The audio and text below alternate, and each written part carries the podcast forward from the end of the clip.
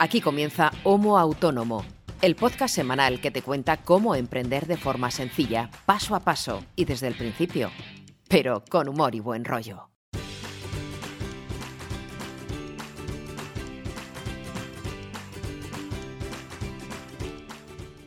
Bueno, bueno, ya estamos aquí, ya hemos llegado, no agobiarse nadie, que están los trastornados de Homo Autónomo. Una semana más. No preocuparse, que seguimos vivos y no pasa nada, a pesar de que estamos en mitad del apocalipsis. Zombie. Del coronavirus. Sí, zombie, el coronavirus. Yo creo que vamos a morir todos, esto está clarísimo. Yo cada día que pasa lo tengo más claro, no hay escapatoria posible. Yo no dejo de ver a gente entrando a mi portal para eh, tener fiestas de botellón, que me dan ganas de escupirles, etcétera. Bueno, eso es otro tema. Bienvenidos y bienvenidas a un nuevo episodio, el 86 de Homo Autónomo.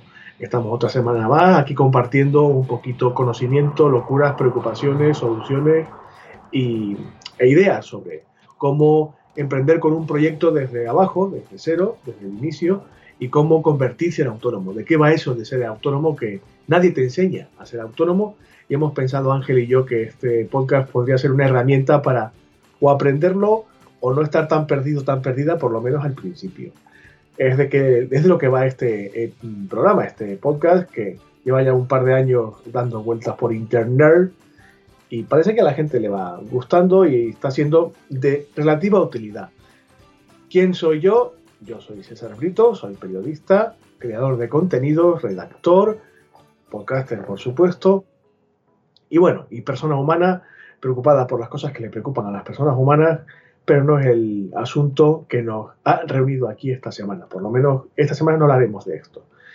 ¿Quién me ayuda y quién ha sido también parte o alma creadora de este podcast? Pues mi amigo y compañero Ángel Martín, que es espe especialista en transferencia digital y experto en marketing digital, aparte de gran amigo, estupendísima persona, amante de los animales, cocinero, amante, esposo y un montón de cosas más que tampoco competen esta semana. Algún día hablaremos de nuestras vidas personales, pero no hoy. ¿Cómo estás, Ángel? ¿Qué tal te encuentras? ¿Vivo, Hola. supongo? Hola, Brito. De momento, vivo. Vivo. De momento, Bien. a salvo del COVID.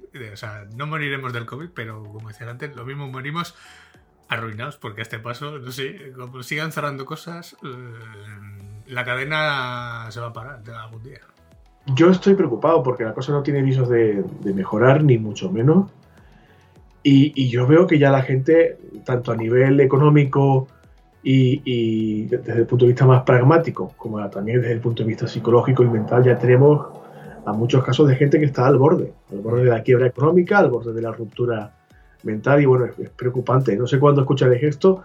Espero que estéis escuchando esto años después de que superásemos esta crisis del coronavirus, pero ahora mismo, mientras estamos grabando esto, tanto Ángel como yo, como casi todo el mundo que nos rodea, estamos todos bastante acojonados, la verdad. Así que os pediría, por favor, que tengáis un poco de cuidado, que, que seáis un poquito consecuentes y responsables.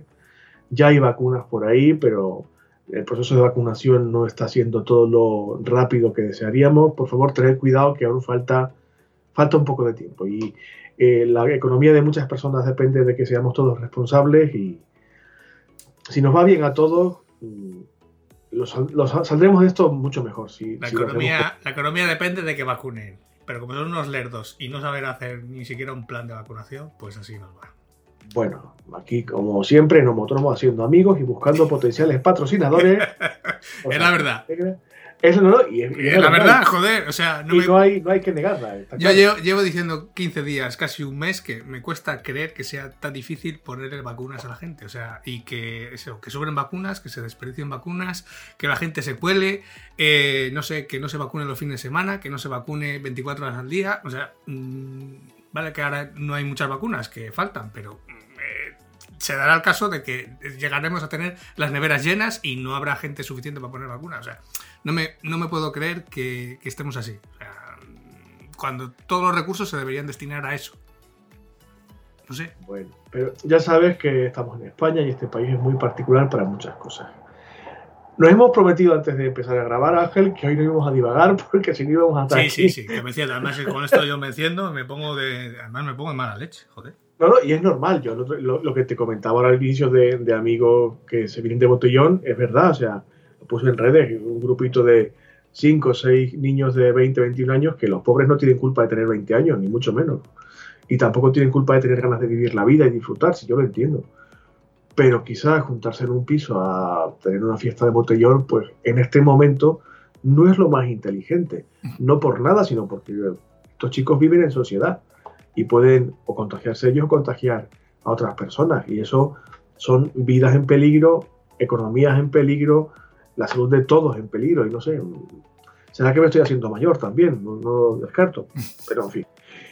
Bueno, sabiendo que estás razonablemente bien, que tu mujer está bien, que tus animalitos están bien y que estás trabajando, con bastante intensidad, como suele ser habitual en ti, eh, sabiendo que estás bien, eh, pues hombre, no, nos queda otra cosa que, que comenzar el episodio de esta semana. Porque podría yo relatarte aquí mis miserias y mis eh, vicisitudes de la última semana, pero ya lo hemos hecho fuera de micrófono y vamos a no alargar el episodio más de lo deseable, eh, porque si no esto se va a aterrizar y no, no es lo, lo que estamos buscando. Así que enviaría un saludo a los alumnos de mi curso de podcasting, a los que les he indicado que quizás se podrían pasar por aquí algún día a escuchar algún episodio. Si es así y me está escuchando alguno de mis alumnos o de mis alumnas, un saludo, espero que os guste el contenido y que algún día os atreváis a hacer algo como esto que estamos haciendo Ángel y yo, con cualquier otro tema o cualquier otra idea que se os ocurra.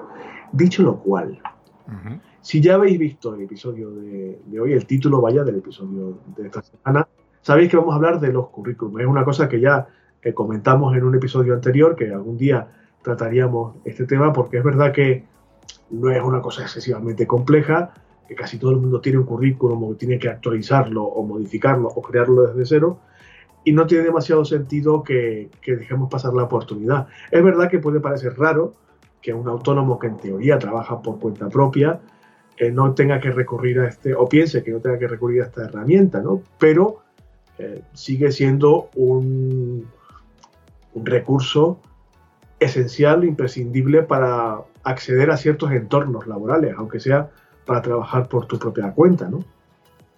Es una cosa que coincidirá conmigo, Ángel, y lo veremos ahora, no, no hay que descuidar y hay que intentar tenerlo siempre actualizado, siempre en, perfecto estado de revista, aunque es verdad que no es la única herramienta de selección, el, el universo de los recursos humanos actualmente ya eh, inciden más factores, incluso hay algoritmos y programas que te seleccionan como candidato o candidata y no hay una, un ser humano que lea tu currículum siquiera, pero bueno, de eso hablaremos después. No es la única herramienta, pero sí que es la más eh, socorrida y la que hay que prestar un poquito de atención a la hora de crearla, crearla, modificarla o, digamos, diseñarla, que, es como decimos mucho aquí, Ángel, hay que sentarse un poco y pensar y hacerlo con, cuidado y con criterio. Eh, puede parecer, a ver, algo sencillito, y lo es, es sencillito, no, no, no requiere ciencia espacial, ni mucho menos, pero eh, ahora veremos que hay algunas cositas que hay que tener en cuenta. Por supuesto, em, hay cositas que pueden darle, no sé, ¿cómo llamarlo, Ángel? Esteroides, quizás, al, currículum. Una buena carta de recomendación, aunque no es una cosa que culturalmente esté muy arraigada en España, en otros países sí.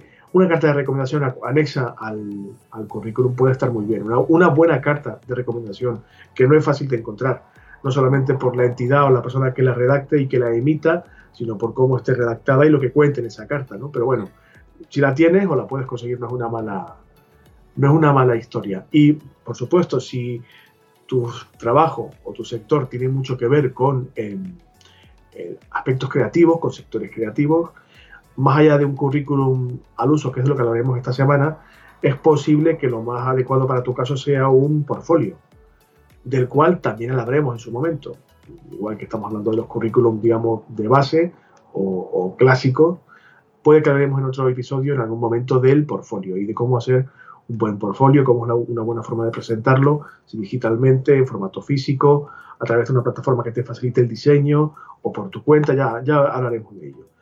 Pero vamos, si quieres, Ángela, a meternos en, faena para hablar del currículum desde la perspectiva más clásica o más eh, elemental que todos y todas podemos pensar en ella cuando nos viene a la cabeza el concepto de currículum vitae, ¿no? Sí. El estado de ánimo, que tenemos aquí en la escaleta, que lo has puesto tú el primero porque realmente es muy importante, eh, puede decantar muy mucho la balanza a la hora de esforzarte en crear un, buen currículum. ¿Por qué crees que esto es así, Ángel? porque, bueno, bueno, buenas a todos. Eh, perdonar un poco por la voz porque tengo mi carraspera habitual de invierno, no sé por qué, hoy la tengo más acentuada, entonces lo mismo se me escapa alguna tos, pero bueno. Y eso que no fumas, ¿eh? Sí, y, pero, pero no sé por qué, sobre todo por las mañanas, tengo la voz siempre eh, súper agarrada.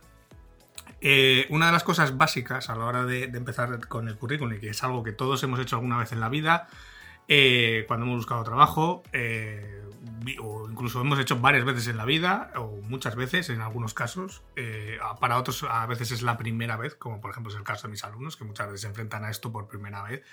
Em, el estado de ánimo es importante porque buscar trabajo es un trabajo en sí mismo. y hay que, pues bueno, sí que influye cómo nos lo tomemos, ¿no? Mm, sí que es algo necesario, pero no hay que perder esa perspectiva, no hay que perder esa esperanza. Eh, a ver, la cosa está dura, pero eh, vamos a intentar que con unos pequeños tipos esto sea más eh, sencillo. Entonces, el estado de, ánimo sí que es algo crucial a la hora de, hacer el currículum porque va a influir también en cómo redactas o cómo haces ese currículum o cómo haces ese proceso de seleccionar la información que vas a plasmar en el currículum. Entonces, hay que tenerlo en cuenta. También es algo que puede arruinar todo el esfuerzo que hagas a la hora de hacer el currículum. Si tú no estás bien porque estás algo de bajón, estás algo deprimido, pues puede hacer que no lo plasmes o la información que plasmes en esa hoja o en esas dos hojas de papel pues no realmente no se corresponda con la realidad. Entonces hay que esperar a un buen momento también de, coco. Eh, como todo en la vida, eh, pues bueno, ni cuando uno está muy hype, ni cuando uno está muy arriba, muy, muy motivado, ni cuando uno está muy plof, ¿no? Hay que, pues bueno, tener todas las neuronas encendidas y estar bien, pero tampoco venirse muy arriba porque eso normalmente lo que suele hacer es que uno pues exagere o raye la, la línea o pase la línea de lo que es verdad y lo que es mentira, ¿no? Esto hay que tomárselo con cierta tranquilidad y con tiempo, porque lo he dicho, es una carrera de fondo. Eh, bueno, hay excepciones siempre, como todo en la vida. Hay gente que, pues bueno, en la primera candidatura que se presenta, pues pasa todos los filtros y llega al final y al final se consigue, consigue el trabajo, pero no suele ser lo habitual, ¿no? Y uno se tiene que presentar normalmente a muchos procesos o a muchas candidaturas hasta pasar los filtros y llegar a, esa, a ese embudo que, veremos luego a continuación, ¿vale? Eh, dime, dime. Yo estaba pensando todavía en lo de la neurona. Yo es que bien, bien no he estado nunca. yo bueno no he estado nunca. Pero bueno, se supone que hablamos de, estar mm, equilibrado, me imagino, ¿no? Sí. estar en un, en un estado no zen, pero más o menos de tranquilidad y de confianza. Sí, sobre todo eso, tener esa autoconfianza o, autocreencia en sí mismo, ¿no? Ese síndrome del impostor que hemos hablado muchas veces, pues, pues aquí también aplica. Eh, hay que ser consciente de lo que uno sabe, de lo que uno es capaz de hacer y plasmarlo lo mejor posible. Entonces, si estás, por ejemplo, en esos días en los que el síndrome del impostor te está atacando fuerte, pues, pues claro, lo que vas a redactar no tiene nada que ver con, con lo que realmente eres y lo que realmente sabes hacer. Y esto hay que tenerlo en cuenta. ¿Vale? Pedir ayuda siempre que sea necesario, pues si uno está pues, de bajón y está muchos días de bajón o incluso está rayando ya lo que podría catalogarse como una depresión, pues esto también hay que, hay que solucionarlo. Hay especialistas que te pueden ayudar a, mejorar, a salir de ahí y, ver la vida con otra perspectiva. Entonces, hay que tenerlo también, hay que tenerlo también en cuenta. Yo lo he puesto lo primero porque es algo tan a veces tan obvio que pasa desapercibido, pero es algo que influye en, ese documento eh, que al final es lo que es un currículum. ¿no? y es una cosa que te agradezco, que, tengas en cuenta esto, porque lo que tú dices es una verdad, o sea, lo pasamos por alto muchas veces, y tener en cuenta que quien tiene que enfrentarse a la situación de crear o modificar un currículo es porque o no está trabajando en ese momento o está cambiando está pensando en cambiar de trabajo. Y es, suele tratarse de momentos vitales no precisamente bueno, no, no estás en tu, en tu punto álgido en esos momentos, estás angustiado o angustiada, preocupado por el futuro, eh, no te digo nada si, si llevas mucho tiempo en el paro, eres parado de larga duración o llevas mucho tiempo dándole vueltas a un proyecto para salir un poco del, del, hoyo. Por eso hablaba Ángel y también te lo agradezco de, de pedir ayuda si ves que no, eres capaz de enfrentarte a esta tarea o, a cualquier otra que esté relacionada con esto, evidentemente. Y, y, hay que insistir. O sea, no te vas a ir posiblemente a la primera. Decías tú que hay alguien que a lo mejor en su primera tentativa, con su primer borrador de currículum, pasa los filtros y tira, pero no es lo normal. Como todo, siempre hay excepciones en la vida y, claro. hay, y hay gente también que le toca la lotería. O sea, no quiere decir que no, no se pueda dar la posibilidad, pero no suele ser lo habitual. Lo normal es que haya que insistir y hay que ser paciente y constante. Y eso es una de las también mm, variables o características que hay que tener en cuenta en ese estado de ánimo, ¿no? El, blindarse eh, ante muchas veces pues, las negativas y continuar trabajando. Como lo he dicho al principio, eh, buscar trabajo es un trabajo en sí mismo. Entonces, mm, pues bueno, hay que, hay que blindarse sobre todo contra esa negatividad que muchas veces pues, vas a tener en cuanto a, las, a los nos en los procesos de selección y seguir adelante, seguir insistiendo porque al final es, es pura estadística. ¿no? A ver, lo que vamos a intentar es que favorecer esa estadística hacia nosotros a través de una serie de consejos ¿no? o de prácticas que pueden hacer que eh, saltemos más filtros que tienen eh, los reclutadores o que tienen la gente de recursos humanos, ¿no? Pero bueno. Otro aspecto interesante es el de, el de no limitarse a redactar un currículum, sacar 600 copias o mandar 600 correos a lo que salga. Lo más mm, aconsejable es escoger un objetivo claro, o sea, vale, quiero trabajar o en esta empresa en concreto o en estas dos o tres de este sector que me interesan voy a, aplicar aquí en concreto, no solamente a las 650 mil millones de ofertas que vea en internet o que me lleguen o que quiera yo, quiero mm, optar a este puesto o este grupo de puestos, o más de uno puede ser, o, a esta empresa específica o a estas dos o tres de este sector mm, y saber un poco mm, dónde está tu meta, una meta real, con entidad real. De hecho, esta parte de escoger un objetivo en cuanto a si voy a optar solamente a un tipo de puesto o si mis capacidades me dan la opción de optar a distintos puestos, pues van a hacer que lógicamente el currículum no valga para todos, no puede ser un café para todos. O incluso si quiero acceder a una empresa muy concreta, por ejemplo, quiero trabajar en Google, pues, eh, pues seguramente tendré que adaptar mi currículum, la forma de hacer ese currículum a, a lo que pide esa empresa, ¿no? Entonces, cosas tan, tan obvias como saber el, nombre real del puesto al que yo quiero optar, ¿vale? Cómo se está catalogando ahora mismo en el mercado o cómo se refiere a ellos la competencia, que son, no dejan de ser otros candidatos o candidatos que están trabajando en activo en ese, en ese puesto, pues eh, el, hablar con propiedad o referirse a uno con propiedad dentro del currículum también influye, ¿no? Eh, esto lo que va a hacer es que construyamos un currículum adaptado a esas ofertas del puesto que nosotros queremos aplicar. Entonces, o bien adaptado a, la empresa objetivo. El, objetivo de, este, de, esta, de este ámbito, de, escoger un objetivo concreto, es intentar alcanzar el 100% de coincidencia en cuanto a lo que busca la empresa o lo que busca el reclutador y lo que ofrezco yo. ¿Vale? Porque al final eso es lo que nos hace saltar los filtros o ir pasando de, fase como si fuera esto Operación Triunfo. Pues cuanta más coincidencia tengo eh, con lo que está buscando el reclutador, eh, pues más fácil será llegar hasta el final en el proceso de, selección. Yo sé que esto a mucha gente le puede costar, que es difícil decidirse por un puesto, por otro, sobre todo cuando tienes opción de, de aplicar a varios. Pues bueno, lo normal es apostar por lo que a uno le gusta, porque como decía, ahora no me acuerdo quién, pero decía, trabaja lo que te gusta y no trabajarás eh, o no tendrás la sensación de trabajar nunca, eh, pues eh, esto es igual, ¿no? Si tú tiras por lo que te gusta, pues siempre vas a estar mucho más contento en ese puesto de trabajo, siempre vas a tener una mayor calidad de vida. O bien decantarte por la opción que sea más favorable en cuanto a tus competencias o a tus conocimientos, ¿vale? Date cuenta que al final uno se puede reorientar eh, la vida, o sea, se puede reinventar eh, profesionalmente hablando, de hecho, y más en, los, eh, en estos años que, corremos ahora con el desarrollo tecnológico que hay, es bastante fácil que uno se tenga que reinventar varias veces en su carrera. Antes... Eso, eso te iba a decir, incluso muchas veces.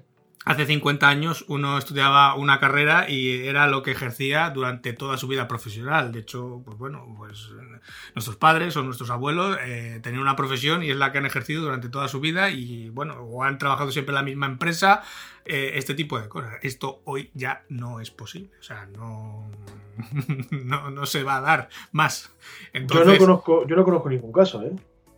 Bueno, a mejor alguien que hereda la empresa y, bueno, no sé, sería un caso rarísimo, pero vamos. Sí, una cosa es que uno, eh, pues bueno, tome los mandos de una empresa familiar y continúe con ese, con ese negocio, pero en este caso estaríamos hablando más de emprendimiento a un trabajo por cuenta ajena. O sea, cuando tú estás trabajando para una empresa es muy difícil ya mantenerse tantísimos años en una empresa porque casi las empresas no duran tantos años. O eh, los proyectos o los negocios de las empresas no duran tantos años. Entonces, bueno, eh, saber que reinventarse o reorientarse es posible eso sí, no hay que darse por vencido, hay que analizar la situación en la que está uno y en la que está el mercado y sobre todo crear un plan de acción realista, ¿vale? Si yo he sido, pues, eh, hasta ahora, eh, pues no sé, una profesión eh, pues de baja cualificación y quiero convertirme en un técnico o en algo más cualificado, pues lógicamente tendré que hacer una formación, tendré que formarme, tendré que crecer profesionalmente y eso no va a ser de la noche a la mañana, requiere de un plan de acción y un plan de tiempo coherente, ¿no? O sea, yo puedo optar, por ejemplo, a un puesto de técnico si ahora mismo soy, pues, pues yo qué sé, eh, mozo de almacén, eh, pero no puedo ser mañana. Pero sí que a lo mejor puedo ser dentro de dos años, lo que no quiere decir que no deje de trabajar siendo mozo de almacén, pero tenga en perspectiva que dentro de dos o tres años pues pueda aplicar a otro tipo de puestos, ¿no? Siempre hay que tener eh, en mente y lo veremos luego en el análisis de mercado, en el análisis de competencia, hacia dónde van eh, las tendencias. en cuanto a empleo, me refiero, porque hoy hay empleos que están prácticamente desapareciendo y, a día de hoy o dentro de cinco años habrá puestos de trabajo que hoy ni siquiera existen. Mm, lo importante o lo vital aquí es detectar esas áreas que van a ir surgiendo, que van a tener empleo durante los próximos años, ¿no? O no meterse en un cajón en el que, digamos, va para abajo. No, y, tener el plan de acción, que evidentemente es importantísimo, requiere tener acción, o sea, actuar. El plan de acción es para actuar. Si vas a cambiar de, de sector, de orientación profesional, es una cosa que da mucho miedo, asusta mucho, pero si quieres que algo suceda en tu vida, tienes que propiciar que eso pase. tienes que actuar, no puedes elaborar un plan de acción, como tú decías, realista, que es lo más apropiado, lo más aconsejable, pero no actuar. Yo, sé que, a ver, da un poco de, cosita, pero eh, lo decías tú ahora, y los tiempos están jodidos y va a haber muchos cambios laborales, va a haber, como tú decías ahora, puestos que ni existen ahora mismo, otros entre los cuales se incluye, metemos mi sector, puede que se vean muy, muy acusados e incluso que desaparezcan. Hay que actuar para, no, para que no te pille el toro, vaya. Eh, y tener en cuenta que elaborar un currículum es, a ver, un símil, es un poquito arriesgado el símil que voy a poner, pero es como enfrentarse en una guerra pues con un escudo y una espada eh, a un ejército que está mucho mejor armado que tú y que tiene más conocimiento del terreno de batalla que tú, que es el proceso de selección. Se genera ahí una, un conflicto, un choque eh, que deriva de lo que tú has denominado en la escaleta con muy buen criterio efecto embudo. Eh, y que ahí, por poner otro símil también bélico, solo puede quedar uno. Y, por ahí, en ese Como en los inmortales, correcto. Claro, ruedan muchas cabezas en ese proceso, o sea, pero, pero muy, mucho y muy rápido además, ya desde las primeras fases.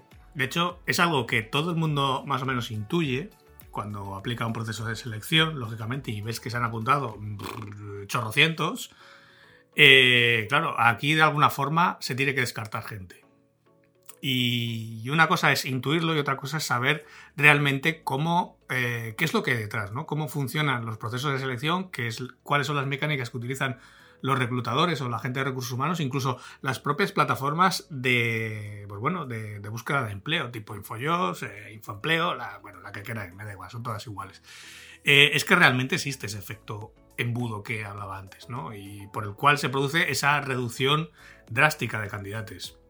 De candidatos. Solo, eh, pues mm, solo van a llegar a entrar en, realmente en el proceso de selección o en la siguiente fase quienes eh, detectan esa oferta y envían su, candidatura. Entonces, eh, si tú ves una oferta que te interesa, da igual que haya chorrocientos apuntados, tú apúntate, porque si no te apuntas es difícil entrar en el embudo. Entonces, que no te desanime el número de inscritos que veas, porque hay que tener en cuenta que solamente el 10% de todos los chorrocientos que hay va a pasar el primer filtro.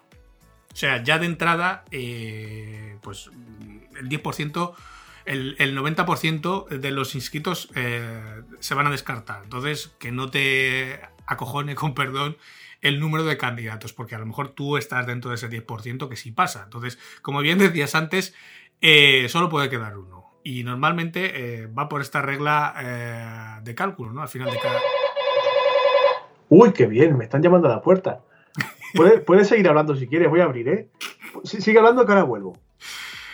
Entonces, como os decía, de cada 100 candidatos, lo que suele eh, pasar es que se suele quedar un 10%, Abrito le insisten en, su puerta, de cada, 100, de cada 100 candidatos solamente pasa un 10%, o sea que nos quedaríamos con unos 10 candidatos. En la siguiente fase de esos 10 candidatos nos quedaríamos con la mitad, o sea, es decir, con unos 5 candidatos. En la tercera fase de esos 5 nos quedaríamos con 3 candidatos finales y de esos 3 candidatos finales es de realmente del que sale el que se queda con el puesto. Entonces, como veis, el embudo sí que recorta mucho, sí que es un embudo bastante importante, pero no hay que desanimarse. Aquí sí que puede haber eh, ciertas excepciones en los embudos o correctores en los embudos de, selección que sea en cuanto a sexo o en cuanto a edad, ¿vale? Que al final el reclutador puede poner ciertas variables en cuanto a sexo o en cuanto a edad de los candidatos que puedan hacer que estos porcentajes o estos eh, recortes se vean afectados, pero en líneas generales, si no hay ningún sin una variable que condicione como pueda ser un sexo concreto o una edad concreta, una franja de edad concreta, sigue esta regla que hemos visto, de cada 100 se quedan solamente 10, de esos 10 se quedan 5, de esos 5 se quedan los tres finales y de los tres finales es del que sale el candidato eh, que se queda con el puesto. Entonces, hay que tener ciertos aspectos o hay que buscar ciertos aspectos clave en los puestos ofertados que mm, no siempre se indican en las ofertas, pero que son vitales conocerlos porque así van a evitar que no te desvíes de tu objetivo. Tú puedes tener un objetivo marcado, pero muchas veces uno aplica ofertas que hacen que te desvíen de ese objetivo. Entonces, hay formas de detectar si ese puesto al que te quieres apuntar realmente cuadra con tu objetivo. Por ejemplo, si define el personal que vas a tener al cargo, si define el sueldo que... Uy, amigo, uy, el sueldo, uy.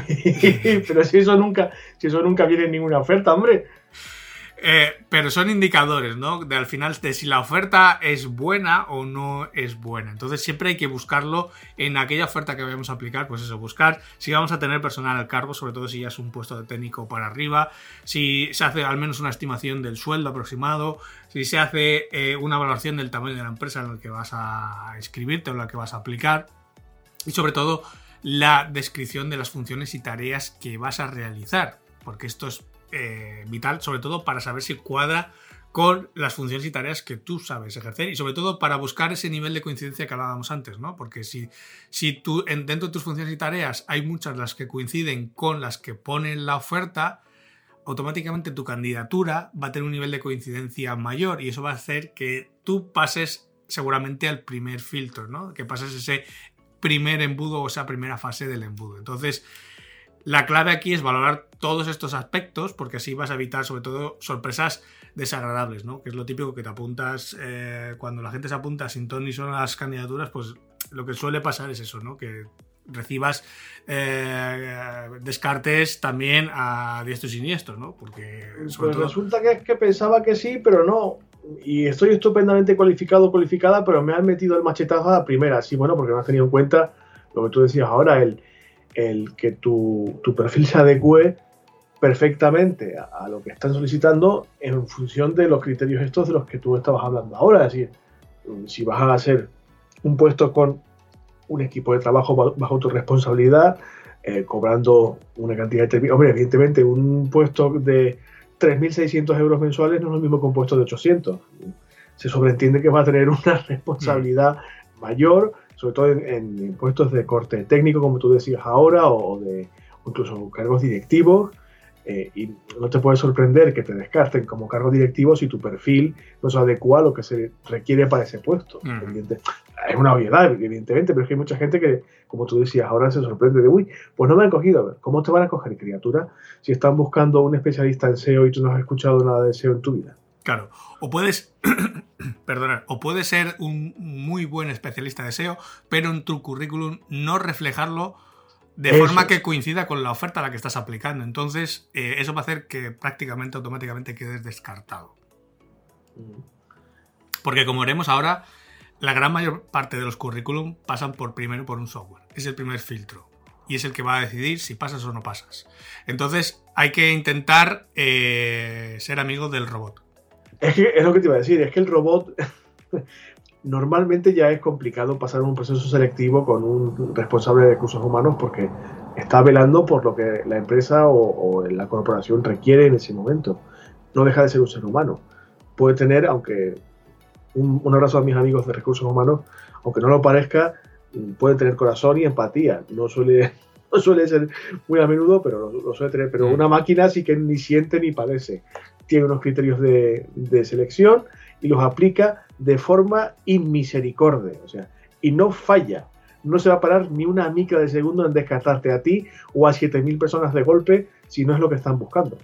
Claro, cuando uno se, apunta a una oferta, por ejemplo, en InfoJobs o en el portal de empleo que sea, y ve que hay, eh, no sé, 900 candidatos o 2.500 candidatos, eh, no es el reclutador, no es la persona de recursos humanos el que va a revisar esos 2.500 currículos, ni de coña, vamos. Eh, para eso tienen eh, la propia plataforma o el propio, el propio área de recursos humanos de esa empresa tiene un software para filtrar todos esos currículos. Entonces, al final no deja de ser un software de escaneo por el que van pasando todos los documentos que han ido mandando los candidatos y, y estos software lo que hacen es buscar palabras clave. Palabras clave que coincidan con eh, lo que pide la oferta. Por eso hablaba, cuando hablaba al principio del, nivel de coincidencia, de lograr ese 100% de coincidencia, va por aquí los tiros, ¿no? Eh, lo que decía antes, tú puedes ser muy bueno en SEO, pero si tu currículum no refleja las palabras clave habituales en la oferta, eh, a la que tú estás aplicando, tu currículum va a ser descartado prácticamente automáticamente. Entonces, hay que fijarse en qué palabras clave son las más usadas en la oferta a la que estás aplicando o en el tipo de ofertas para el puesto que tú vas a aplicar, ¿no? Que por ejemplo, pues, nos quedamos con especialista SEO. Pues, pues las ofertas de, de, especialista SEO van a tener una serie de palabras clave, aunque quizá hablando de SEO y palabras clave puede parecer otra cosa. Vamos a buscar otro, otro perfil, eh, pues yo que sé, auxiliar administrativo. Las ofertas de auxiliar administrativo van a tener una serie de palabras clave eh, en el texto que si tiene tu candidatura, si tiene tu currículum, pues van a hacer que aumente tu nivel de coincidencia y por lo tanto pases esa primera fase. Ojo con repetir como un papagayo las puñeteras palabras clave. O sea, no, esto es como cuando, cuando Brito escribe textos para SEO. O sea, hay que, eh, hay que meterlas, pero con cierta gracia. O sea, hay que meter sinónimos, hay que poner eh, palabras que signifiquen lo mismo, pero no siempre repetir las mismas palabras como un papagayo. Porque aunque eso nos ayude a pasar el filtro del software, el siguiente filtro sí que va a ser humano, va a ser el del reclutador. Y claro, el currículum tiene que tener sentido para la persona que luego lo va a leer. Eh. Claro, a ver, si, a ver si pensáis que yo cobro por lo que escribo porque me gusta repetir la misma palabra siempre. No, amiguitos y amiguitas. Yo cobro porque sé poner una palabra clave sin que parezca que es una palabra clave, que ahí está la gracia, joder. si no, no tendría ningún sentido que yo cobrase dinero por escribir, que lo puede hacer casi cualquiera. Bueno, escribir bien no todo el mundo lo puede hacer. Bueno, sí, sí, de acuerdo. De acuerdo. Tienes razón, que he visto cada cosa últimamente que, que da pena, pero bueno, sí. Entonces, ¿cómo funcionan estos software? Porque a mucha gente eh, quizá, eh, bueno, quizá lo conozca y para mucha gente quizá sea desconocido que se esté usando esto hoy en día. Pero esto es real, esto se está usando hoy en día en los procesos de selección. Entonces, al final no deja de ser un programa informático en el que el reclutador, la persona de recursos humanos, va a meter una serie de requisitos del candidato. Pues, por ejemplo, los años de experiencia que quiere, el nivel de estudios que quiere, dónde está ubicado el candidato, o sea, que, dónde vive y, determina cuántos candidatos quiere que pasen a la primera fase. Es decir, vale, de toda la gente que mande, eh, con todas estas características que yo te he puesto, año de experiencia, nivel de estudio, ta, ta, ta, ta, ta, ta, ta, quiero que pasen 15 candidatos. Y eso es lo que va a hacer el software. Ya está. Lo que va a hacer es valorar las distintas variaciones de las palabras clave, o sea que es bueno no poner siempre la misma, y, esto es lo que va a hacer el software. Directamente ir barriendo todos los eh, currículums que han llegado, va a calcular ese nivel de coincidencia con respecto a los requisitos que le ha puesto el reclutador. Y claro, cuando ha pasado, por ejemplo, por los 2.500 currículums, sabe cuáles son los 10 o 15 que tienen mayor nivel de coincidencia. Y esos son los que le va a pasar al reclutador como candidatos. Eh, hay que hablar, el, entre comillas, el lenguaje del robot o del programa de selección y también hay que hablar el lenguaje de la empresa que te está seleccionando, bueno, del sector en el que te vas a, insertar o en el que pretendes trabajar. Si tienes que usar abreviaturas o terminología que son propias de ese sector, úsalas también en el currículum, o sea, porque también va a positivar eh, o posicionar mejor tu currículum respecto a tus competidores, entre comillas, o a la gente que también va a aplicar contigo. Entonces, como decía antes, no poner la misma palabra clave o las mismas palabras claves como papagayo, sino meter variaciones, no poner siempre la misma. Ojo con falsear o, bueno, mentir. Eh, por, por, ejemplo, si un requisito es que controles, por ejemplo, yo que sé, de Photoshop, que sea, me da igual, pues una manera de poder pasar este filtro es definirse uno en el currículum, como por ejemplo, pues estoy familiarizado con el uso de Adobe Photoshop, o estoy haciendo un curso de Adobe Photoshop, o estoy estudiando Adobe Photoshop. Eso va a hacer que el robot vea que tienes la palabra clave Adobe Photoshop, que es una de las que ha puesto el reclutador, y pases el filtro, al menos. Vale, no quiere decir que seas el crack del Adobe Photoshop, pero eh, esto, digamos que te hace pasar a la siguiente fase. Entonces, también todas aquellas palabras que son propias del negocio, de la industria, del sector, y igual que todas sus abreviaturas, pues seguramente sean palabras clave que las que se va a fijar el robot.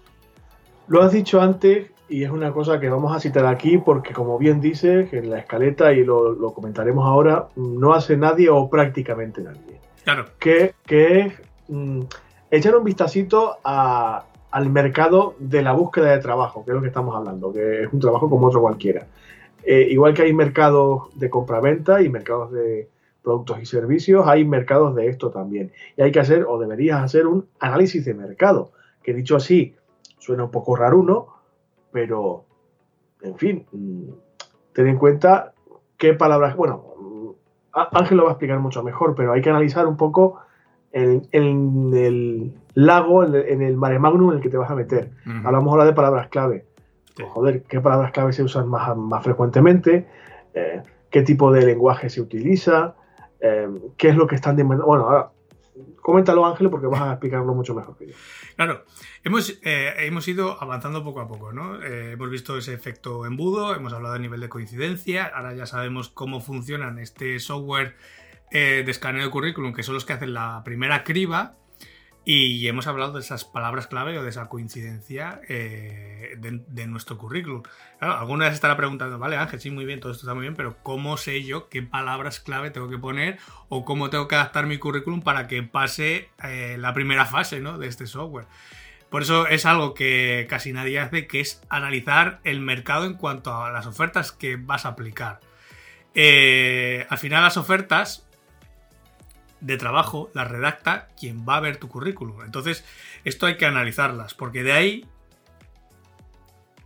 vamos a sacar, eh, sobre todo, las palabras clave, el lenguaje que hace eh, o que tiene el propio reclutador, ¿vale? Sí que es cierto que vas a analizar ciertas eh, ofertas que son de distintas empresas o de distintos puestos de trabajo, o si aplicas al mismo puesto de trabajo de distintas empresas, y van a tener lenguajes diferentes, pero más o menos vas a poder detectar el tipo de jerga, eh, si es un lenguaje más técnico, menos técnico.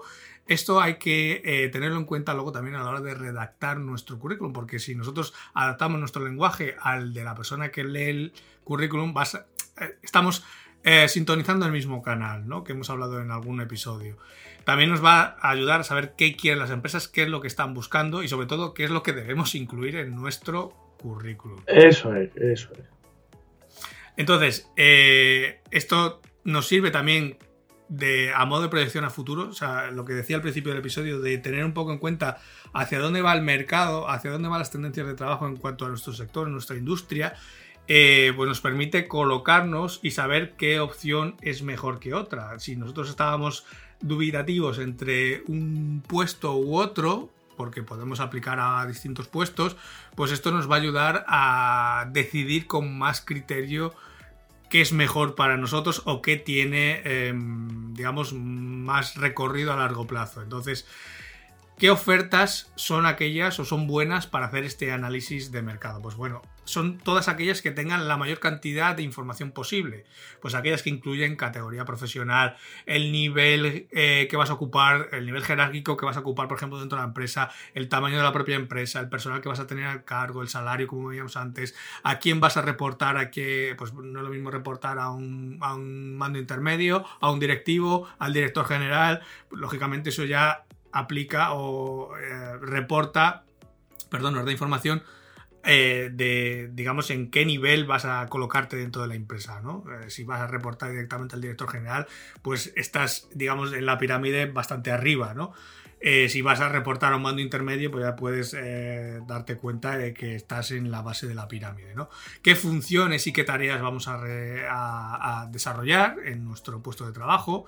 Lo que se denomina el desempeño o la descripción del puesto de trabajo. Esto estaría esto debería incluir todas las ofertas, pero a día de hoy es que gran parte de las empresas no tienen, con perdón, ni puñetera idea de lo que es el desempeño de, sus propios empleados, qué es lo que tienen que hacer o por qué se les evalúa, eh, qué se considera que es buen trabajo y qué se considera que es mal trabajo. para, empezar es que eh, prácticamente solo una de cada diez empresas hacen evaluaciones del desempeño de forma mm, habitual.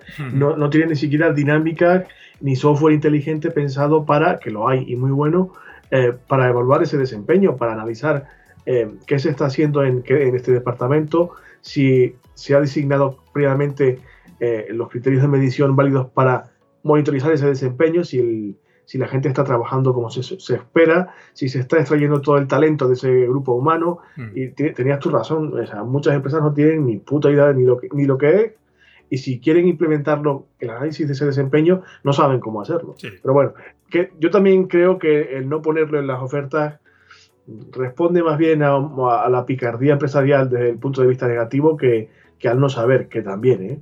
Pero bueno, es que yo soy un poquito desconfiado, no, no digo yo que no. Habrá de todo, pero yo en este caso, eh, hablando de desempeño, más eh, apostaría más a desconocimiento que a picaresca. Pero bueno, eh, lo dicho, funciones y tareas que vamos a desarrollar en ese puesto de trabajo, qué requisitos son mínimos para, digamos, optar a ese puesto de trabajo, qué requisitos son valorables por la propia empresa, es decir, si yo tengo capacidades que puedan ser valoradas de forma extra, qué estudios o qué formación es necesaria, qué competencias o qué conocimientos son exactamente necesarios, por ejemplo, de informática, de, pues yo qué sé, de habilidades técnicas, lo que sea, ¿no? ¿Qué cantidad de ofertas necesitamos para hacer este análisis? Pues más o menos con unas 20 ofertas serían suficientes. Con eso ya nos podemos hacer una idea bastante amplia de lo que quiere el mercado para ese puesto de trabajo.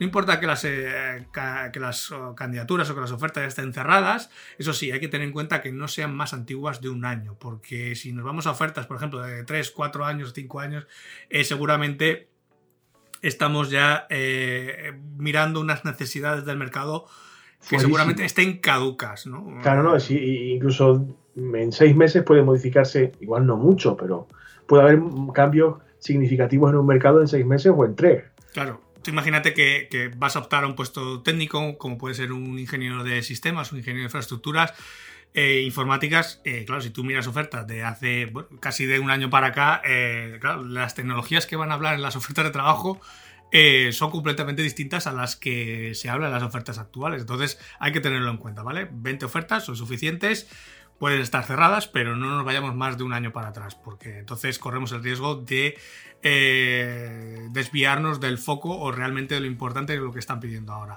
También eh, podemos hacer análisis de, del puesto que nos interese a futuro, ¿vale? Pues podemos investigarlo en esa proyección que nos hemos hecho. Vale, ahora no puedo optar, pero sí que quiero optar dentro de dos o tres años. Pues voy a, voy a analizar qué es lo que se está pidiendo ahora para saber, por ejemplo, qué me tengo que formar y avanzar en mi carrera profesional. Claro, sobre todo para formarte o para orientarte de otra forma. Si se está pidiendo, no sé, que no sé qué ejemplo poner, pero vamos a suponer que estén pidiendo en un sector determinado pues conocimientos en inteligencia artificial, por ejemplo, o en robótica, o en domótica. Y tú no tienes ni puta idea de domótica, pero quieres aspirar en tres años a un puesto que, que lo requiere, pues ponte a las pilas desde ahora. y sobre todo no mezclar ofertas si vamos a aplicar distintos puestos o distintas profesiones. Si vamos a hacer eso porque tenemos las capacidades suficientes para poder aplicar a este tipo de puestos y a este otro tipo de puestos o, o profesiones, eh, hacer a cada una su propio análisis. Porque entonces mm, estamos mezclando, como dice mi tierra, churras con merinas y, y, no tiene nada que ver una cosa, ¿no? Un puesto va a tener unas características y unas necesidades y el otro puesto va a tener sus características y sus necesidades. Y por lógica, como ya podéis intuir, a cada uno de esos dos puestos o de esas dos profesiones tendremos que hacer nuestro currículum adaptado a esas características, a esas necesidades. ¿Por qué? Porque así tendremos mayor nivel de coincidencia, así pasaremos la primera fase de los eh, software de escaneo y tendremos la posibilidad de llegar al final del embudo. Veis que al final todo va un poco relacionado. Sí, recordad que hablábamos antes de que en, el primer machetazo, por decirlo así, cae el 90%. Se trata de pasar ese primer cribado y luego ya Dios, que Dios reparta suerte, pero, pero primero mm, pasar ese primer, eh, esa primera guillotina. Igual mm. que hay que estudiar el mercado, que es algo que de verdad nadie hace, tampoco hace mucha gente lo de analizar la competencia. Sí. la competencia entendida aquí como... Eh, ¿Quién, va a aplicar contigo? ¿Quién va a aplicar contigo o, o gente que ya está trabajando en el puesto que a ti te interesa? Esto es. Entonces, esto nos sirve, por ejemplo, para ver cómo son los perfiles de, esta gente.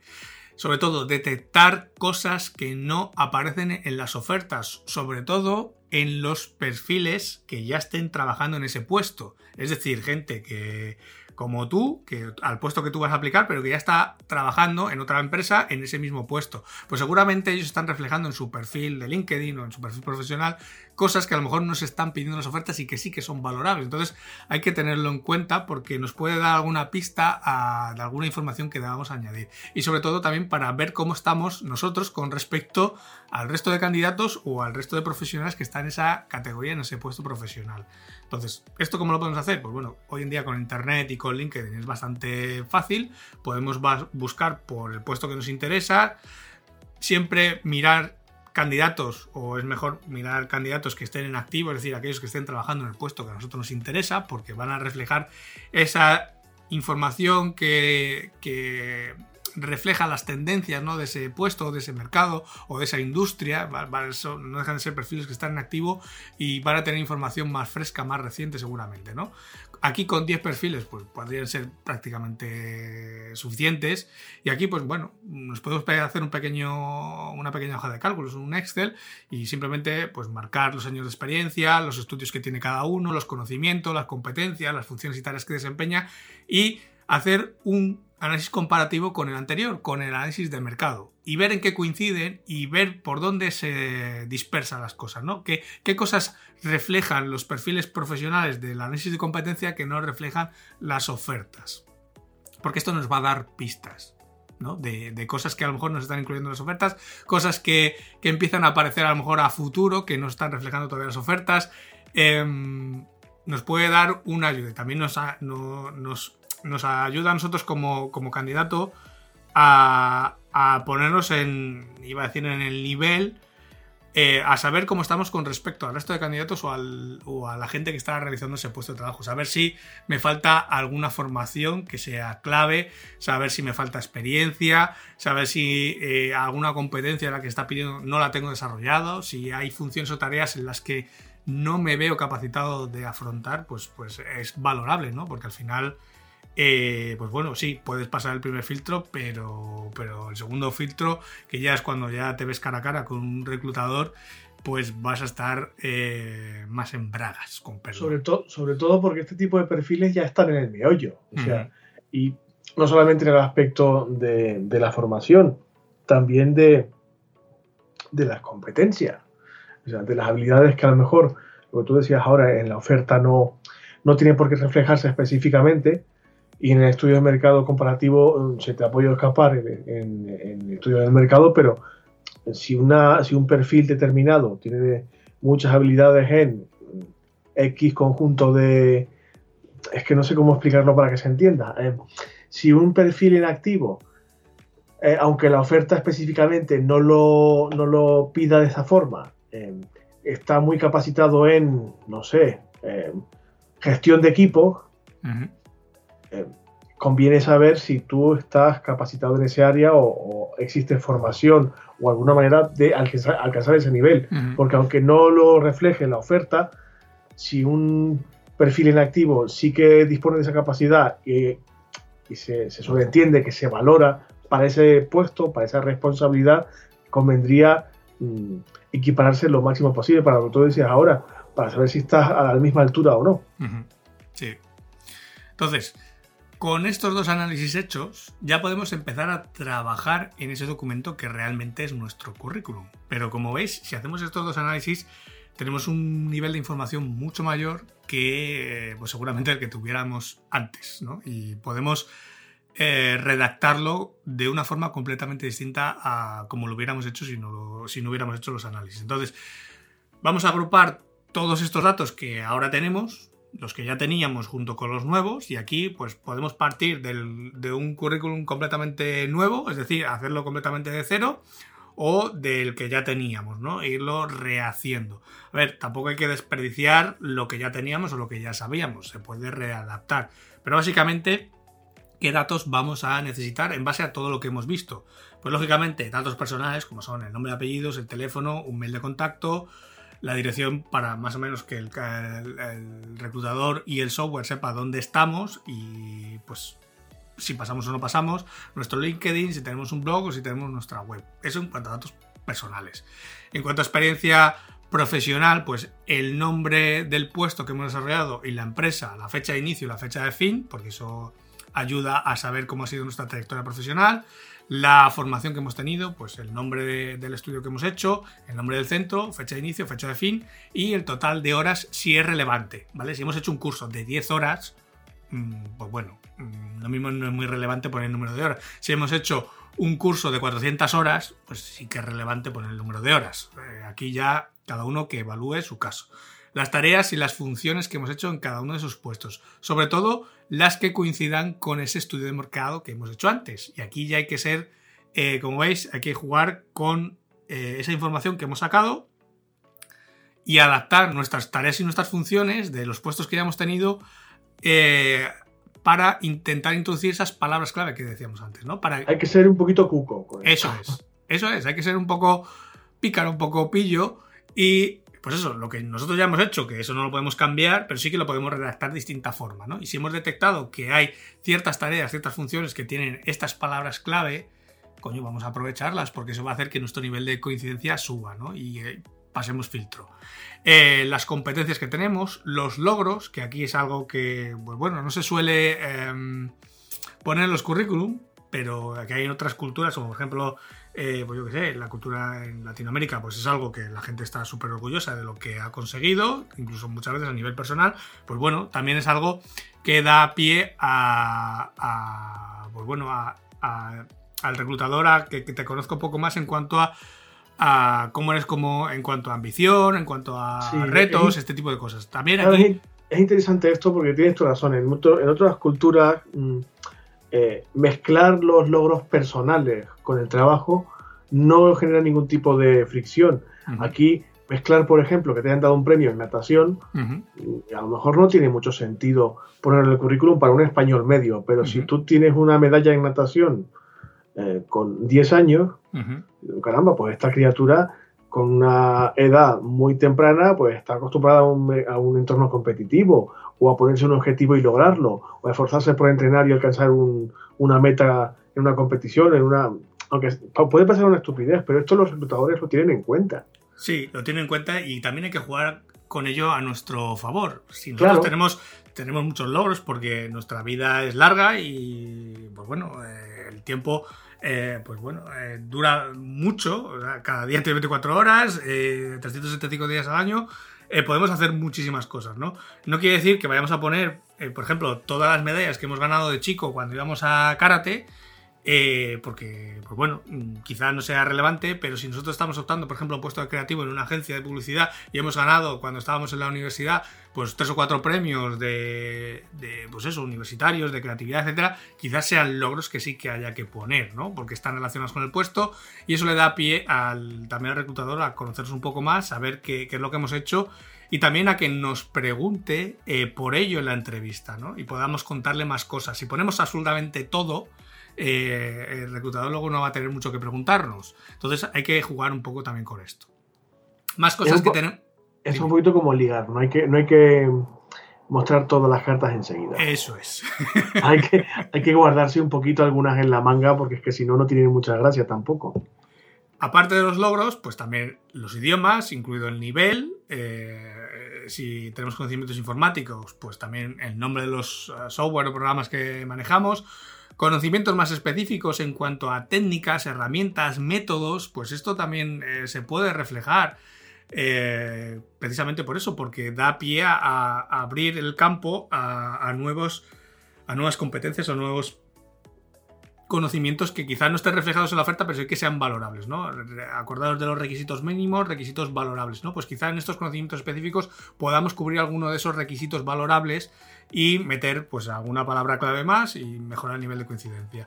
Y otros datos a incluir, pues bueno, ya sí tenemos carne de conducir, vehículo propio, referencias de puestos anteriores o jefes anteriores. Ojo aquí con el tema de datos personales, porque poner estos datos, o sea, se pueden poner referencias, como tú bien decías al principio del episodio, pero teniendo mucho cuidado a la hora de eh, meter estas referencias en cuanto a reflejar datos personales, porque los propios software de escaneo de currículum, si tienen datos personales, eh, pueden hacer que desechen automáticamente el currículum por la ley de protección de datos. Entonces podemos poner eh, la referencia, por ejemplo, de nuestro antiguo jefe, poniendo que era eh, el pues, tal puesto en tal empresa, poniendo el nombre de la empresa y quizás si queremos que la gente pueda contactar con él, el teléfono de la empresa, pero no poniendo su nombre, eh, perdón, su teléfono personal, porque si por ejemplo ponemos su teléfono personal o su móvil, esto automáticamente hace que el currículum se descarte por ley de protección de datos. Entonces, cuidado con esto.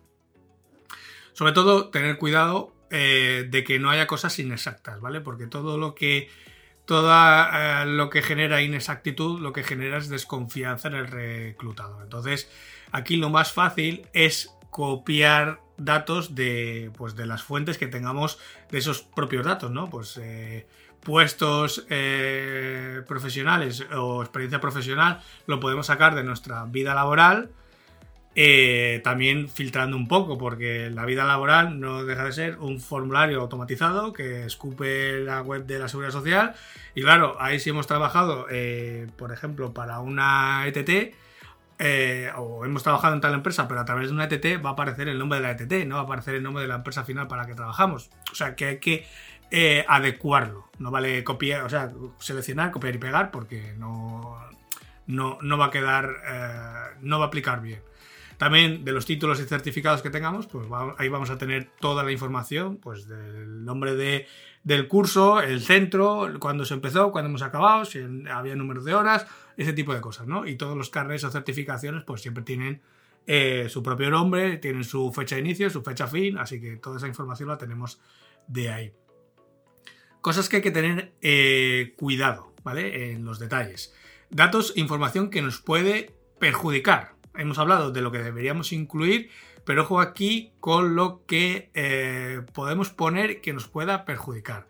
Lo primero, algo básico que todavía se sigue poniendo, que es en el currículum vitae poner currículum vitae. O sea, ya se sabe que es un currículum.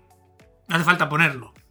O sea, no hace falta abrir arriba un título ahí, eh, yo que sé, a, Con cuerpo de, cuerpo de letra 37. Eso es, que ponga currículum vitae. Mm, no hace falta ya el seleccionador cuando lo vea ya, sabe que es su currículum porque lo tiene con el otro montón de currículum. No sabe, ya sabe que no son, no, son contratos de suministros.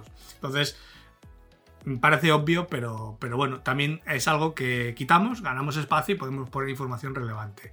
Ojo con las fotografías inadecuadas, ¿vale? No ponerse la última foto que nos hemos puesto en Instagram eh, yo qué sé, por la noche de copas. ¿no? Pues, El final- selfie que le mandas a tu chico o a tu chica no suele ser apropiado para el currículum. Puede salir monísimo o monísima, pero para el currículum no es lo más adecuado. Es mejor una foto un poquito más fría, un poquito más neutra. A ver, no la foto del DNI que parecemos todos y todas que vamos a ir a la cárcel al día siguiente, no. Una cosa que tenga un poco de gracia, un- no sé, que tenga algo de dinamismo, que salís, que salís guapos y guapas, pero, pero sin mucha creatividad. O sea, sin, dema- sin demasiada locura. A ver, Yo no, hace, no hace falta irse al, al fotomatón o al fotógrafo de tu barrio que te haga la típica foto de carne para el DNI. Te lo puedes hacer en casa. Simplemente busca un fondo neutro, pues puede ser una pared blanca perfecto. Y ya mm, hoy en día, prácticamente casi todo el mundo tiene un buen móvil, una buena cámara en el móvil. Eh, si me apuras, incluso puedes tener una buena cámara reflex en casa. Y incluso tienes eh, aparatos que te pueden ayudar a iluminarte. Casi todo el mundo ya tiene, o mucha gente tiene ya un aro de luz para las videoconferencias, este tipo de cosas, ¿no? O sea, te puedes hacer una foto digna, eh, bien hecha en casa y correcta, ¿no? Pues, eh, pues, pues bien peinado, bien, tampoco las chicas pues maquilladas, pero tampoco en exceso. Y ya está, un color neutro en cuanto a ropa, nada estridente y ya está, no hace falta, no hace falta más. No hace falta ponerse una foto de cuerpo entero, no hace falta, eh, no sé, cosas ya más estrafalarias, ¿no? Otro tema peleagudo es la edad. Esto es una decisión personal. Eh, hay muchos países ya que, que incluso está prohibido o no está bien visto poner la edad en el currículum. Entonces, si vas, a, por ejemplo, a aplicar a un puesto de trabajo en otro país, documentate primero si, si en ese país está bien aceptado poner la edad o no, porque, porque esto eh, puede hacer que el currículum sea desechado o no eh, solamente por este dato. Yo Y no la pongo ya, ¿eh? Yo hace ya tiempo que no la pongo. Y también porque, porque es una forma de, de autodescarte. Al final, si no la pones, el, el reclutador puede saber la edad que tienes aproximadamente, porque eh, por los años de experiencia que tienes, por los puestos por los que has pasado, por cuándo hiciste la carrera o cuándo acabaste la carrera, más o menos va, va a poder calcular tu edad fácilmente. Entonces, la puedes poner, la puedes no poner, esto ya es decisión personal. En algunos puestos te, te- te va a beneficiar, en otros te va a perjudicar. Eh, es una decisión personal y en algunas eh, ofertas te va a beneficiar y en otras te va a penalizar. Por eso es bueno haber hecho el análisis de mercado.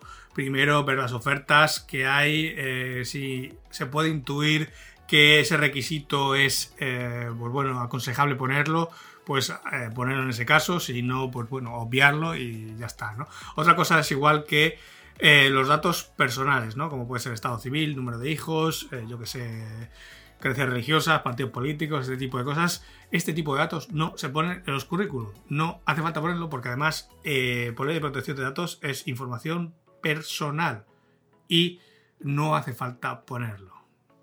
Y ya está, es que no, no hay más. Es, una, es un dato personal tuyo, lo puedes poner, lógicamente, es tu decisión también personal, pero la empresa no tiene por qué saberlo.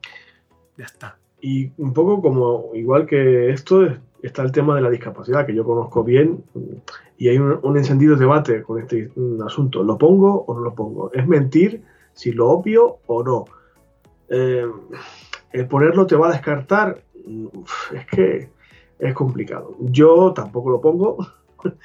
Y el que quiera saberlo, que investigue y que se entere. Salvo que, salvo Mm. que el puesto en el que vayas a aplicar eh, sea interesante o importante o imprescindible ponerlo, porque sea un puesto de trabajo modificado o lo que sea, pero es como lo de la, la preferencia política y el número de hijos o si estás casado o soltero. Yo, desgraciadamente, procuro obviarlo. Me gustaría ser un poco más transparente en este sentido, pero la experiencia me dicta que no es muy, muy inteligente ponerlo, porque el mundo funciona así. Es- Sí, aparte, aparte que date cuenta que estamos hablando de hacer el currículum en principio para pasar el primer filtro, que es el automatizado. Entonces, poner este tipo de información muchas veces puede hacer que nos descarte el propio software. Entonces, si tú pasas a la siguiente fase y tienes una fase de entrevista, pues lógicamente si tienes una discapacidad ya se va a dar cuenta el entrevistador. Ahí ya será decisión de él o no si, si, si pasas a la siguiente fase o no pasas a la siguiente fase. Pero eh, que no sea el software el que te descarte. Otro tipo de datos eh, que no hace falta ponerlos es el DNI, el número de seguridad social, el número de tu cuenta bancaria, esto no hace falta poner en un currículum porque, pues primero, porque es información personal tuya, no deja de ser un documento que estás subiendo muchas veces a internet y que tiene datos eh, sensibles tuyos, como es el número de cuenta bancaria, el número de seguridad social, el DNI, y que eh, pues esa información en manos de quien no debe, pues puede dar resultados negativos. Entonces, si tú vas pasando de fase y va a llegar un momento en el que te pidan los papeles para hacerte el contrato y ya será cuando tengas que dar tu DNI, tu número de seguridad social, el número de cuenta o el propio entrevistador, el reclutador, será el que te los pida, no hace falta poner el currículum. Las pretensiones salariales es otra otra información que no se debería poner en el currículum, a no ser que se especifique en la oferta. Sí, hay quien lo pide. Eh, entonces, eh, si no lo piden, no ponerlo. Si lo piden, pues lógicamente, si hemos hecho un análisis de mercado y más o menos sabemos en qué se está moviendo ese puesto de trabajo, pues podemos poner nuestra pretensión salarial o, por ejemplo, gente que está buscando cambiar de trabajo. Eh, pues es un apartado típico del que, pues mira, yo no me muevo por menos de X mil. Eh, pero claro, si estás buscando trabajo será porque no te estás contento con el que estás ahora. Entonces, mm, pues bueno, hasta cierto punto te puede beneficiar o te puede perjudicar. Otra de las cosas que no se debe incluir en el currículum es firmar el currículum. Esto ya no se hace, aunque hay gente que todavía puede ver si por ahí algún currículum firmado, no hace falta. Eh, el suplicar. El tono. El tono lastimero, uff, uff. Eh, sabemos todos que cuando uno busca un trabajo no estás a lo mejor en la mejor situación de tu vida, pero, pero arrastrarse no, no, no. O sea, no. Esta es una de las cosas por las que yo al principio decía que es importante el estado de ánimo. Porque si tú tienes un estado de ánimo sano, correcto al menos, eh, se va a reflejar en la forma que vas a redactarlo. Si tú tienes un estado de ánimo bajo, estás eh, bajo de moral, incluso puedes estar deprimido por la situación actual, etc., la forma en la que vas a buscar trabajo va a ser distinta. Seguramente, eh, pues el texto, la forma de redactarlo, se te cuele por aquí alguna súplica, algún por favor o tal. No, esto no, y aparte que al entrevistador le da igual, es completamente aséptico, o sea, le da igual, solo va a haber eh, logros, eh, funciones, eh, tareas, y le da igual si tú estás más necesitado o menos del trabajo, lo que busca es el mejor candidato para su empresa, le da igual tu situación personal. Otra, otra cosa que nos puede perjudicar es no decir nuestros logros, como decíamos antes, ¿vale? El obviarlos por sistema pues dependiendo de la oferta, pues puede ser conveniente poner algunos de nuestros logros personales. El repetir tareas como un papagayo, ¿vale? Si nosotros hemos pasado por muchas empresas em, con el mismo puesto de trabajo, pues al final las funciones las tareas van a ser las mismas. Pues aquí habrá que valorar si eh, ponemos eh, solamente desarrollada el último puesto en el que hemos estado y en el otro, en los puestos anteriores, pues ponemos algo abreviado o algo resumido, ¿no? Para que no el currículum sea pesado, no sea difícil encontrar la información, etc. No meter información inventada, porque se pilla antes a un mentiroso que un cojo. Ya lo sabes, Brito. No digáis mentiras, me cago en la leche que os pillo, ¿eh? No digáis mentiras que os pillo aunque sea cojo. os mato, ¿eh? El incluir las direcciones de las empresas o los centros de estudios en los que hemos estado, ¿vale? Si acaso si hemos tenido, eh, pues hemos estado en alguna empresa fuera de nuestro país o fuera del país en el que hemos estado, o, es relevante, por ejemplo, que hemos estado en tal empresa en tal país o hemos estudiado en tal universidad en tal país, pues si acaso poner el país, pero no poner la dirección ahí con calle, número y código postal, porque da igual, cualquiera lo puede buscar.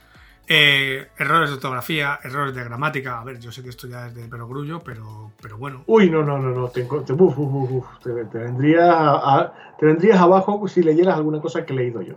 Sí, lo sé, pero bueno, eh, ya sé que no es perfecto, pero por lo menos pasar el corrector del procesador de textos, pues alguna te va a quitar, ¿no? No dejarlo tal cual lo hemos escrito. El hacer una redacción tipo cuento, que hay mucha gente que tiene mucha creatividad y le desborda, pues eh, quizás no sea el mejor sitio donde aplicarla, porque esto es un para el reclutador, entrevistador, pues es un tipo de redacción mucho más pesada, le cuesta encontrar la información que él está buscando y seguramente para los robots que van a escanear el currículum también le va a encontrar, le va a costar encontrar las palabras clave, así que em, una redacción normal. Tampoco ser eh, el estilo telegrama o el estilo robot, porque eh, quizá uno por exceso y otro por defecto. Mm, pues bueno, en el justo medio eh, está la virtud. En cuanto a tamaño, y vamos a ir un poco rápido porque ya vamos más de una hora. Eso te iba a decir, que habría que ir aligerando. Eh, vamos a ir rápido. Personas que no tengan experiencia laboral o que han pasado por un máximo de una o dos empresas o puestos distintos, con un folio A4 por una cara es más que suficiente. No deberíamos tener más información. Personas que hemos tenido una experiencia laboral extensa o que hemos pasado por más de tres empresas o puestos distintos, podríamos llegar a dos hojas a cuatro por una cara, es decir, dos caras de, un folio. Y ya las excepciones serían aquellos puestos en los que se pueden aportar un portfolio, proyectos, etcétera, en las que deberíamos eh, no pasar de tres hojas a cuatro por una cara. Aquí hay que tener siempre en cuenta el tamaño de letra, el espaciado, el formato, las fuentes que utilizamos, ¿vale? Siempre valorar el espacio que estamos utilizando. Lo bueno, si breve, dos veces bueno. Esto siempre es así. Entonces, mejor una, eh, una hoja y media o una cara y media que no una o dos, porque en una lo vamos a pelotonar todo, a comprimir todo, vamos a poner un tipo de letra liliputiense o un interlineado que, joder, no va a haber quien lo lea, o dos, vamos a intentar estirarlo ahí a lo máximo, vamos a meter más paja. Mm, si nos ocupa una cara y media, pues una cara y media, no pasa nada. Y esto es una buena práctica que es, una vez que lo hemos escrito, dejar pasar un par de días o tres y volverlo a revisar, ¿vale? Porque seguramente eh, tendremos cosas que volver a re hacer o redactar o revisar, ¿vale? Porque, pues bueno, en caliente muchas veces no vemos alguna errata, no vemos algún error ortográfico y siempre es bueno revisarlo, pues es un par de días eh, después. Tipos de una cosa, una cosa que quería decir, Ángel, esto de revisarlo, evidentemente, si estás en el proceso de búsqueda de trabajo, evidentemente hay que, digamos, generar un currículum decente. Aunque estéis trabajando ya, yo revisaría el currículum por lo menos una vez al año. Sí, como mínimo. Para revisar un poquito si queréis introducir algún cambio o... Porque, a ver, aunque estemos trabajando en un solo sector, en una sola empresa, una vez al año hay que darle una vueltita al currículum, darle un aire y actualizarlo. Como mínimo, ¿eh? Sí, porque básicamente todo este trabajo que estamos contando hoy, que es para hacer un currículum, si estamos trabajando ahora en activo y por lo que sea, eh, dentro de X tiempo tenemos que empezar a búsqueda activa de empleo, claro, todo este proceso lo vamos a tener que arrancar de cero.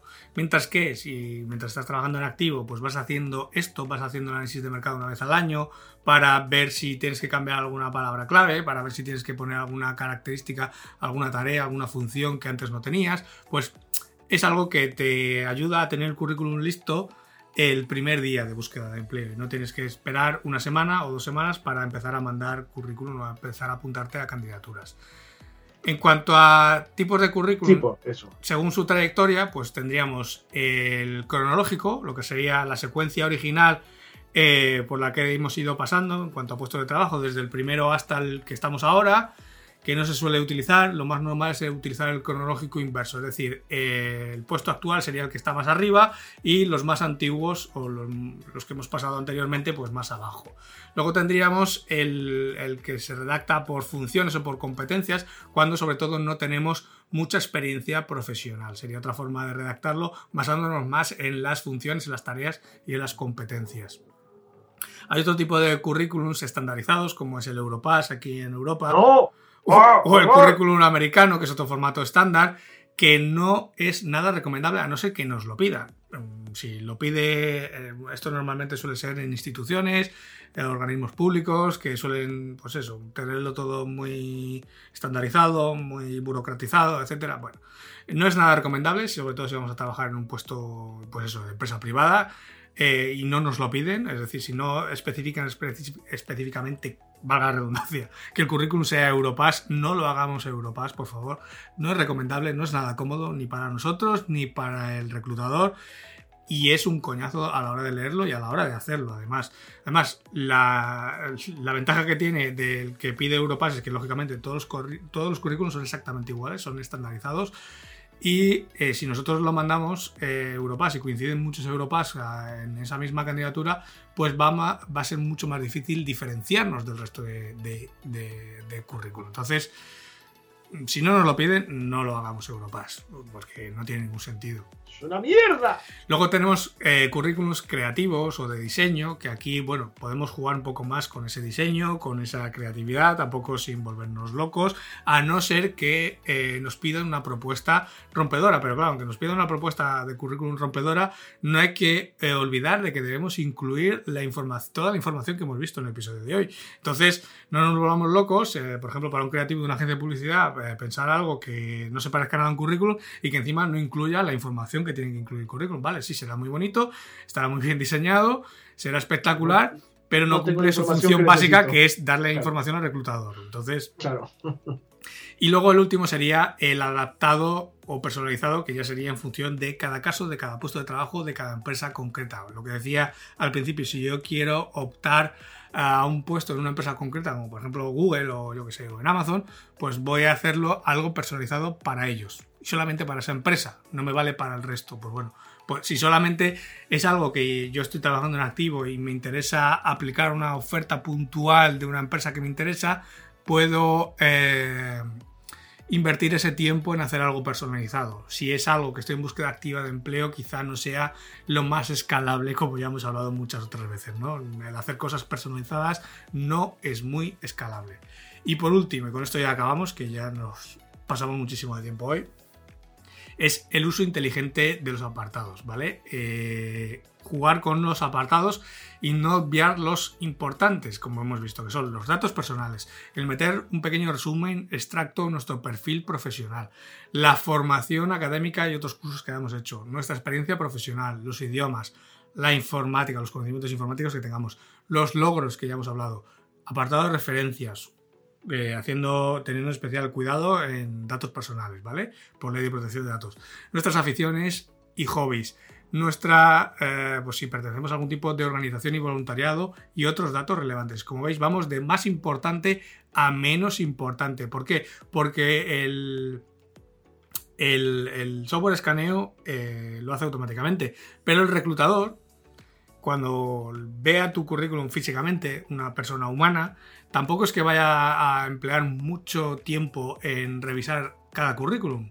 Y de hecho, normalmente, de hecho, normalmente lo que suele hacer es una lectura en F, ¿vale? Eh, pues sí, las primeras líneas o apartados va a hacer un barrido completo de izquierda a derecha, pero a medida que va descendiendo por, la información va haciendo cada vez menos barrido lateral. Entonces hay que, eh, pues bueno, como nos decían en la carrera, empezar por lo importante y acabar por lo menos importante, ¿no? Dilo que tarda, que tarda de media un reclutador que me cago en mi vida, o sea, dilo. Pues en tiempo, de pues media. Básicamente un reclutador de media suele tardar unos 6 segundos en revisar un currículum y en la primera fase, ojo, ¿eh? Si lo hace, si no tiene un software eh, automatizado que le haga el trabajo y claro, tienes que revisar chorrocientos currículum, pues al final haces un descarte muy rápido y normalmente debería estar en unos 6 segundos. 6 segundos es lo que va a estar tu currículum en las manos del reclutador para pasar a la primera fase. Ojo, que recuerdo que es quedarse, eh, pues de esos 100, de cada 100 candidatos, quedarse con 10. O sea, pasar a ese 10% de selección. Bueno, amiguitos y amiguitas. Eh, es descorazonador, pero si aplicáis todo lo que hemos comentado aquí hoy, que es mucha información, es cierto, pero mm, si la plasmáis de forma ordenada, categórica y sobre todo si hacéis este estudio de mercado, tanto de vuestro mercado como de vuestra competencia o de la gente que está eh, en los puestos en los que queréis aspirar, que es algo que nunca hace nadie. Si hacéis eso y aplicáis con criterio y con un poquito de sentido común lo que hemos comentado aquí hoy, es posible que vuestro currículum sea una herramienta potente y que esos seis segundos le valgan al reclutador o al software correspondiente que tarda aún menos si cabe en, seleccionar vuestro perfil para aspirar a ese puesto. Pero entre que Ángel está jodido de la garganta y que ya llevamos más de una hora cascando, creo que más que suficiente para el episodio de hoy.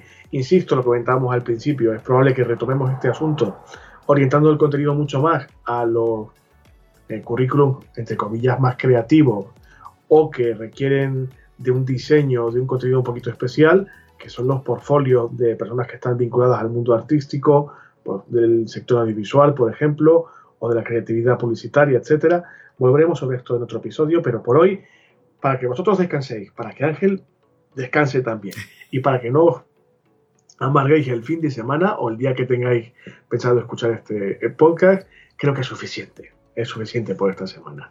Así Ángel, descansa un poquito, que está el pobre con la lengua afuera. Eh, sin más, vamos a intentar eh, regresar la próxima semana con más información relevante, con más contenidos de cierta relevancia. Os agradecemos muy mucho que estéis ahí escuchando este contenido, tanto si es vuestra primera vez como si sois los que estáis aquí impenitentes una semana detrás de otra, tanto a unos como a otros. Muchísimas gracias. Os agradecemos que, si nos importa, pongáis algún comentario en iBox o alguna valoración positiva en Spotify, en Apple Podcast, en Podimo, donde, donde escuchéis el podcast, que hombre, nos ayuda un poquito a posicionarnos mejor, a que la gente conozca un poquito más este proyecto y que en lugar de ser pues 100 o 200 que seamos ahora, pues lleguemos a 1000 o a 2000 o más incluso. Gracias por participar, si queréis hacerlo en redes sociales o a través de los correos que tenemos Ángel y yo habilitados para responder a vuestras preguntas y vuestras cuestiones, eh, ángel y césar también el formulario de contacto de la web.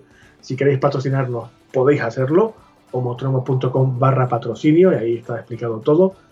Y bueno, creo, creo, creo que no me olvido nada, eh, Ángel. Eh, si queréis apuntaros al canal de Telegram, podéis hacerlo también, donde ahí se interactúa con bastante intensidad y se proponen temas y se mm, resuelven preguntas, cuestiones, dudas.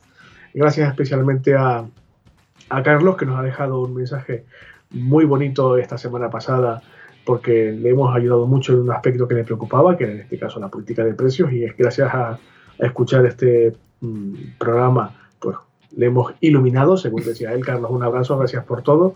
Podéis ver el mensaje en las redes sociales que hemos compartido esto en, Twitter. Y nada, en siete días, si no pasa nada, volvemos. Gracias Ángel por esa inmensísima currada vocal que te has dado hoy, con con una garganta casi, casi al límite. Gracias por acompañarme cada semana, por trabajar conmigo en este estupendo proyecto. Eh, y nada, si no pasa nada, nos volvemos a escuchar en siete días y hablaremos de más cositas, espero que interesantes. Por supuesto. En siete días nos vemos. Hasta luego, amiguitos. Cuidados mucho. Adiós a todos.